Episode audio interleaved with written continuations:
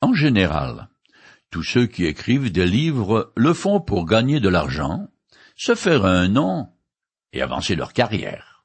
Bref, ils cherchent une place au soleil. C'est pour cela que leurs ouvrages sont conçus de manière à plaire et à chatouiller les oreilles, ou, devrais-je dire, les yeux de leurs lecteurs éventuels. Il y a des exceptions. Je le reconnais, des gens qui deviennent écrivains avec l'intention de changer le monde.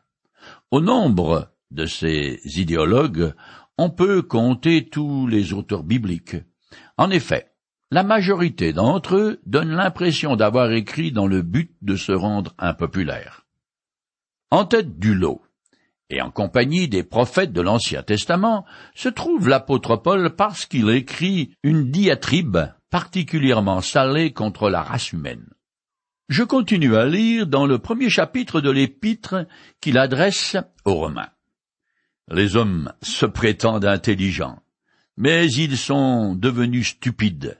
Ainsi, au lieu d'adorer le Dieu immortel et glorieux, ils adorent des idoles, images d'hommes mortels, d'oiseaux, de quadrupelles ou de reptiles. Romains, chapitre 1 les versets 22 et 23. La vraie source de la sagesse se découvre uniquement en Dieu, comme l'affirme aussi le sage et le psalmiste que je cite. La clé de la sagesse, c'est de révérer l'Éternel, et la science des saints, c'est le discernement. La clé de la sagesse, c'est de révérer l'Éternel. Ceux qui s'y tiennent ont une saine intelligence. Qui observe ses lois est vraiment avisé. Proverbe, chapitre 9, verset 10, et psaume 111, verset 10. Quand les hommes se détournent de Dieu, leur prétention à la sagesse est une vantardise futile. Ils en viennent à perdre leur bon sens et la raison et finissent par se fabriquer des divinités faites à leurs images. L'adoration d'idoles qui ont une apparence humaine ou animale prouve bien la folie religieuse de l'homme qui a rejeté la révélation humaine et qui est livré à lui-même, à sa propre intelligence et sa sagesse. Ces représentations caricaturales sont de mauvais clowns qui dénigrent et calomnient le Créateur. Les anciens Grecs avaient trouvé dans le corps humain la réalisation la plus parfaite de la beauté, et en était venu à adorer l'homme tout entier, à diviniser ses vices aussi bien que ses vertus. Voilà pourquoi les divinités grecques sont des surhommes. D'autres peuples se sont abaissés par degrés jusqu'à rendre un culte à des êtres privés d'intelligence, à des oiseaux, des quadrupèdes et des reptiles. Les Égyptiens, les Assyriens et les Babyloniens représentaient leurs divinités sous forme d'animaux, des images peu flatteuses de leur Dieu. L'ultime ironie du refus de reconnaître et de glorifier Dieu conduit à une descente aux enfers, pour ainsi dire, une dégringolade toujours plus vers le bas. Premièrement, l'homme entretient de vaines pensées ridicules. Ensuite, il devient moralement insensible, et finalement, il se fabrique une religion stupide à couper au couteau, comme l'écrit le psalmiste que je cite. À Horeb, ils ont façonné un veau pour se prosterner devant du métal. Ils ont troqué Dieu, leur sujet de gloire, contre un ruminant qui broute de l'herbe. Psaume 106, les versets 19 et 20.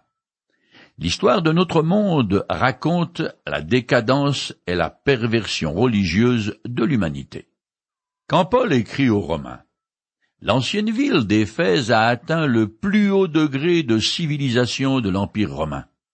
Il s'y trouve l'une des sept merveilles du monde antique, le temple dévoué à Artémis, aussi appelé Diane. Cette image, gardée dans une chasse est particulièrement laide.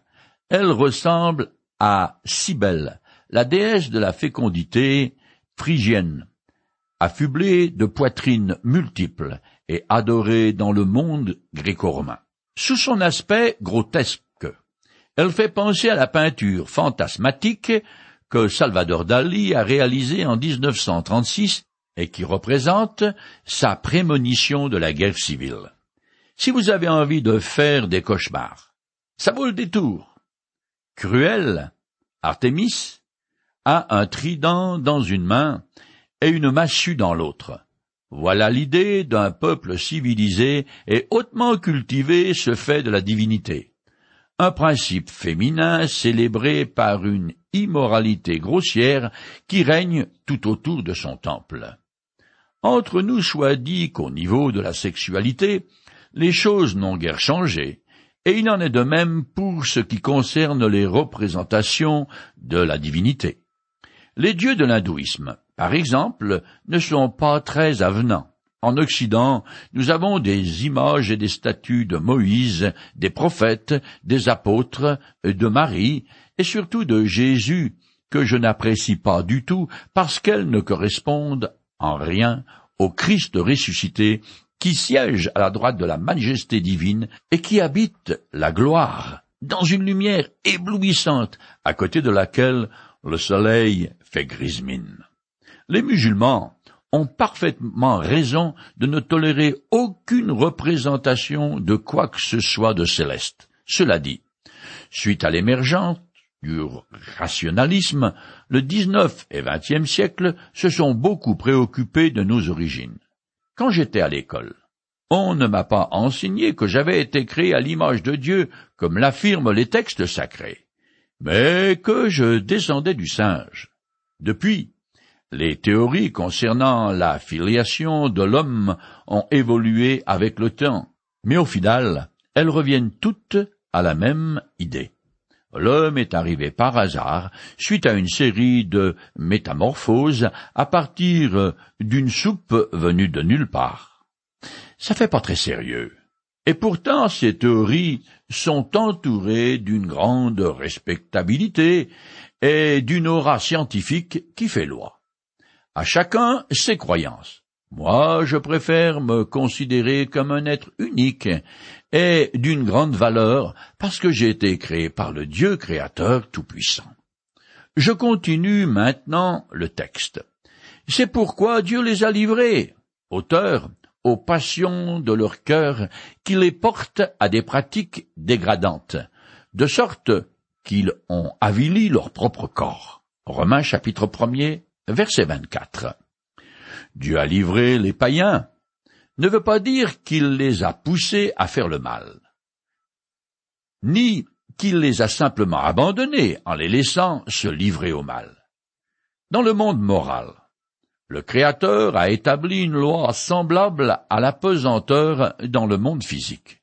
Cela veut dire que celui qui s'engage sur la pente du vice, la descente de plus en plus vite, est entraîné avec une force de plus en plus irrésistible. La débauche et la prostitution sacrée des religions païennes confirment la rébellion des hommes contre Dieu et le fait qu'il les a abandonnés à leur sort aux conséquences morales de leur refus de la révélation qu'il leur a donnée au travers de sa création. Les péchés sexuels tiennent le premier rang parce qu'ils sont en relation étroite avec l'adoration des forces de la nature. L'idolâtrie et l'immoralité grotesque sont les fruits amers du rejet de Dieu. En fait, toute relation sexuelle hors du mariage traditionnel est une saleté aux yeux du Créateur et un déshonneur pour le corps, car contraire à l'intention divine. Je sais bien que de telles paroles sont anachroniques au XXIe siècle, surtout en Occident, mais tel est l'enseignement des Saintes Écritures. Je continue. Oui, ils ont délibérément changé la vérité de Dieu contre le mensonge. Ils ont adoré et servi la créature au lieu du Créateur, lui qui est loué éternellement. Amen. Romains chapitre 1 verset 25. Amen est une affirmation et une approbation de ce qui vient d'être dit. La sainte indignation qu'évoque l'apôtre à la pensée des outrages des hommes au Créateur le pousse à interrompre son exposé par un cri d'adoration et de louange. La vérité de Dieu dont parle l'apôtre Paul concerne toute la création, autant ce qui a trait à l'univers qu'à l'humanité. La grande vérité est que les hommes sont des créatures de Dieu et qu'ils ne peuvent trouver leur véritable épanouissement qu'en adorant leur Créateur et en le servant avec fidélité. Ici, et comme c'est souvent le cas dans l'Ancien Testament, le mensonge qui s'oppose à la vérité de Dieu est la vénération d'autre chose que le Seigneur du ciel et de la terre, c'est-à-dire l'incrédulité de l'idolâtrie. Celle-ci revêt des formes fort variées. Elle peut être très bien habillée avec costume, cravate ou porter la blouse blanche de la respectabilité scientifique. Le mensonge enseigne aussi que la créature peut très bien fonctionner indépendamment de son créateur, de diriger, de s'épanouir sans lui. Ainsi, les sages de ce siècle enseignent comme une vérité évidente que l'homme s'est fait tout seul, comme ça, et il a un certain nombre de milliards d'années. Il est sorti d'un bouillon de culture venu d'on ne sait où. Je continue le texte. Voilà pourquoi Dieu les a livrés, auteurs, à des passions avilissantes. Leurs femelles ont renoncé aux relations sexuelles naturelles pour se livrer à des pratiques contre nature. Les mâles, de même, délaissant les rapports naturels avec le sexe féminin, se sont enflammés de désirs les uns pour les autres. Ils ont commis entre mâles des actes honteux et ont reçu en leur personne le salaire que méritaient leurs égarements. Romains chapitre 1 les versets 26 euh, et 27. Là, Paul nage carrément à contre-courant. Il va à l'encontre de ce qui est aujourd'hui estimé acceptable et correct, c'est-à-dire je peux vivre comme bon me semble, et personne n'a le droit d'y redire, parce que tout le monde, il est beau, et tout le monde, il est gentil. La seule union sexuelle que les Écritures reconnaissent comme naturelle et normale est une relation hétérosexuelle dans le mariage. Une religion impure ne peut avoir pour fruit qu'une vie dépravée. Cette terrible description du paganisme est confirmée par les auteurs contemporains de l'apôtre. Vice et décadence morale étaient le menu du jour. Dans la liste de péchés, Paul mentionne l'homosexualité en premier lieu. Non parce que cette pratique est la pire de toutes, mais parce que, d'un point de vue éthique, elle correspond à l'idolâtrie dans le domaine religieux. En effet, dans l'idolâtrie, le besoin de Dieu est exprimé en adorant l'idole faite à l'image de l'homme. Or, la même distorsion se manifeste dans l'homosexualité où le besoin de l'autre est exprimé en unissant à son semblable le même sexe. Dans le monde gréco-romain, l'homosexualité était monnaie courante, mais condamnée par les juifs et les moralistes grecs. Je continue. Ils n'ont pas jugé bon de connaître Dieu, c'est pourquoi Dieu les a abandonnés à leurs pensées faussées, si bien qu'ils font ce qu'on ne doit pas. Ils accumulent toutes sortes d'injustices et de méchanceté, d'envie et de malice. Ils sont pleins de jalousie, de meurtre, de querelles, de trahison, de perversité. Ce sont des médisants, des calomniateurs, des ennemis de Dieu, arrogants, orgueilleux, fanfarons, ingénieux à faire le mal, ils manquent à leur devoir envers leurs parents. Ils sont dépourvus d'intelligence et de loyauté, insensibles, impitoyables. Romains chapitre 1 des versets 28 à 31. L'apôtre décrit ici l'état moral où tombent ceux qui ne se soucient pas de Dieu. Cette description de la corruption du monde païen, dont les détails n'ont pas besoin d'explication, n'est pas exagéré à ceux qui connaissent l'Antiquité ou même à les morses actuelles des peuples païens ou encore les façons de vivre de certains segments de notre société prétendue chrétienne et civilisée, qui voient paraître dans leur sein les pires vices du paganisme. Les péchés ici condamnés ne sont pas le résultat d'une faiblesse subite devant la tentation, mais plutôt des fautes qui sont le résultat d'une volonté délibérée de faire ce qui est mal. Le jugement divin correspond est de livrer les hommes à leur sens réprouvé, qui sont exprimés par des actions indécentes ou méchantes. Le vide mental créé par le rejet de Dieu est comblé par quatre formes de travers. L'injustice, la méchanceté, la cupidité et la malice. Ces quatre péchés se manifestent en dix-sept vices. Cette terrible liste de la turpitude humaine nous révèle ce qui arrive quand un homme détrône Dieu et se met à sa place. Il n'est plus capable de reconnaître ses obligations envers autrui. Il exploite leurs biens et jusqu'à leur corps pour servir ses désirs. C'est exactement ce qui se passe aujourd'hui, non seulement avec le tourisme sexuel, mais aussi avec l'ultralibéralisme et le capitalisme sauvage, où les gros bonnets de l'industrie et du commerce exploitent sans vergogne les pauvres gens dans les sweet shops, par exemple. On trouve de telles listes épouvantables ailleurs dans les Écritures, et aussi parmi les moralistes grecs Aujourd'hui, beaucoup de nos concitoyens vivent dans la fange épaisse du laxisme en matière de conduite morale. Je finis le premier chapitre. Ils connaissent très bien la sentence de Dieu qui déclare passible de mort ceux qui agissent ainsi. Malgré cela, non seulement ils commettent de telles actions, mais encore ils approuvent ceux qui les font. Romains chapitre 1 verset 32. Ce modèle de vie perverse devient le lot des personnes qui persistent à rejeter Dieu parce qu'ils ont anesthésié leur conscience.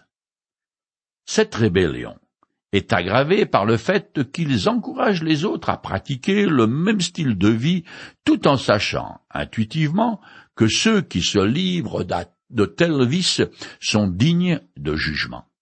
Paul fait ici allusion aux lois du Pentadote qui exige que dans l'ancien Israël, certains des péchés mentionnés, comme l'idolâtrie, les dérèglements sexuels et les homicides volontaires, pour ne citer que les plus graves, soient sanctionnés par la peine capitale. Le verdict de Paul frappe à la fois celui qui commet le péché et le spectateur qui l'approuve en s'identifiant intérieurement au mal qu'il connaît, qu'il voit ou entend.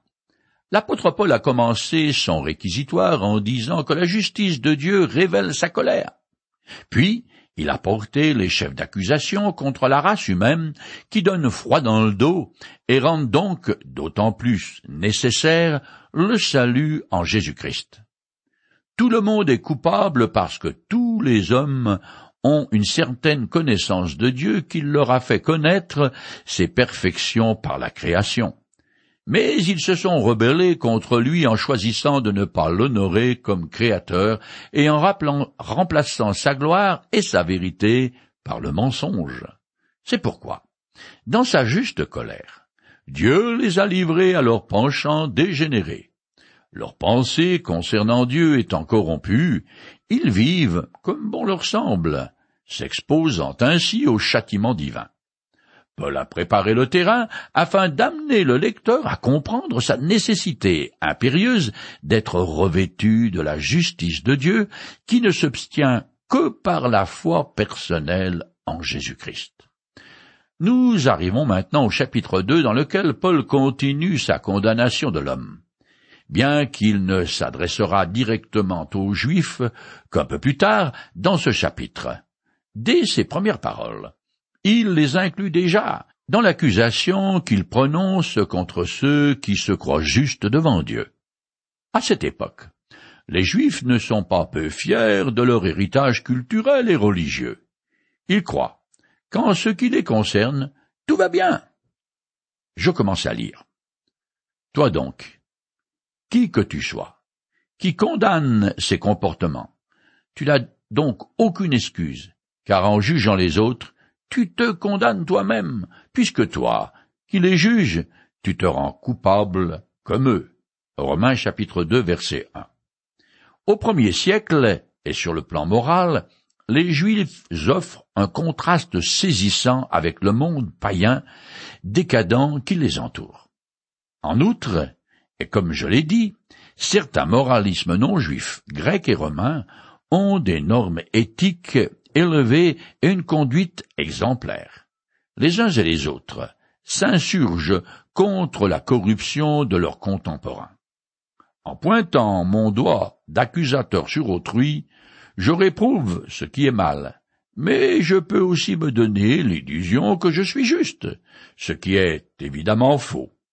Il est très facile aux propres justes, genre pharisien, de croire que la condamnation de Dieu ne s'applique pas à eux, parce qu'ils vivent à un niveau moral supérieur aux païens du bas étage.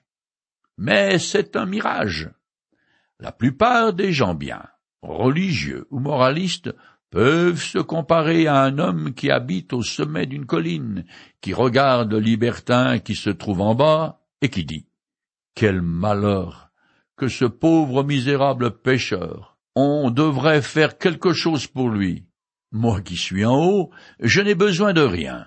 Mais lui, il est tellement éloigné de Dieu. Jésus a développé cette idée dans l'une de ses paraboles. Luc, chapitre 18, les versets 10 à 14. En réalité, la situation de celui qui est en haut de la colline est tout aussi grave, voire même plus grave que celle du miséreux en bas. La seule différence est que l'homme miséreux a davantage conscience de ses besoins et de ses péchés que celui à l'esprit hautain qui croit être en règle avec Dieu. Les religieux de tout poil, et les juifs en particulier, ainsi que ceux qui se croient justes, ont aussi besoin d'un sauveur.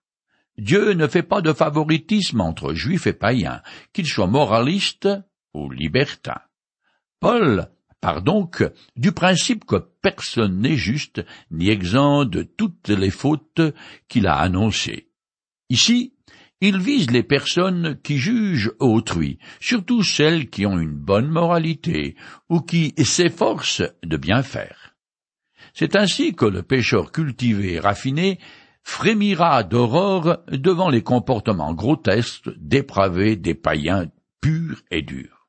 Cependant, Aujourd'hui, comme au premier siècle, les bien-pensants utilisent leurs propres critères ou ceux de leur société pour passer au jugement négatif sur autrui. Mais ces normes changent constamment. Ce que mes parents trouvaient dépravé est au XXIe siècle accepté comme un comportement admissible et normal. L'absence d'une référence absolue est à la base de l'hypocrisie des milieux religieux des propres justes. Soit dit en passant, que je ne m'estime pas meilleur qu'eux, et si je pouvais voir la noirceur de mon âme comme Dieu la voit, je constaterais avec horreur combien je suis odieux et répugnant à ses yeux. Les paroles de Paul, en jugeant les autres, tu te condamnes toi-même, font penser à celles du Christ quand il a dit ne condamnez pas les autres, pour ne pas être vous-même condamnés, car vous serez jugés vous-même de la manière dont vous aurez jugé, et on vous appliquera la même mesure dont vous vous serez servi pour mesurer les autres. Matthieu chapitre 7, les versets 1 et 2. Tous les êtres humains se sont éloignés de Dieu en commettant des péchés, même s'il y a des différences de fréquence, d'ampleur et de gravité. C'est ainsi qu'aux yeux de Dieu, le monde entier, sans exception, est coupable, et personne n'échappe à son verdict de condamnation. Il faut bien savoir que la base du jugement divin ne se fait pas en fonction de mes critères, mais selon les siens. Or ceci repose sur trois principes qui sont absolus et infinis. La vérité, l'impartialité et la personne de Jésus-Christ lui-même. Paul va aborder ces normes l'une après l'autre dans ce chapitre, Mais disons tout de suite que Dieu a donné un sauveur à la race humaine, et il est le seul moyen par lequel je peux obtenir le pardon de mes fautes et la vie éternelle. Rejeter le Fils de Dieu entraîne systématiquement le jugement divin avec pour seul et unique verdict la culpabilité. De nombreux passages du Nouveau Testament l'affirment. Je cite l'apôtre Jean. Celui qui a le Fils a la vie. Celui qui n'a pas le Fils de Dieu n'a pas la vie. En effet, Dieu a envoyé son Fils dans le monde non pas pour condamner le monde, mais pour qu'il soit sauvé par lui. Celui qui met sa confiance en lui n'est pas condamné, mais celui qui n'a pas foi en lui est déjà condamné. Qui place sa confiance dans le Fils possède la vie éternelle. Qui ne met pas sa confiance dans le Fils ne connaît pas la vie. Il reste sous le coup de la colère de Dieu. 1 Jean, chapitre 5, verset 12, et Jean 3, 17, 18 et 36.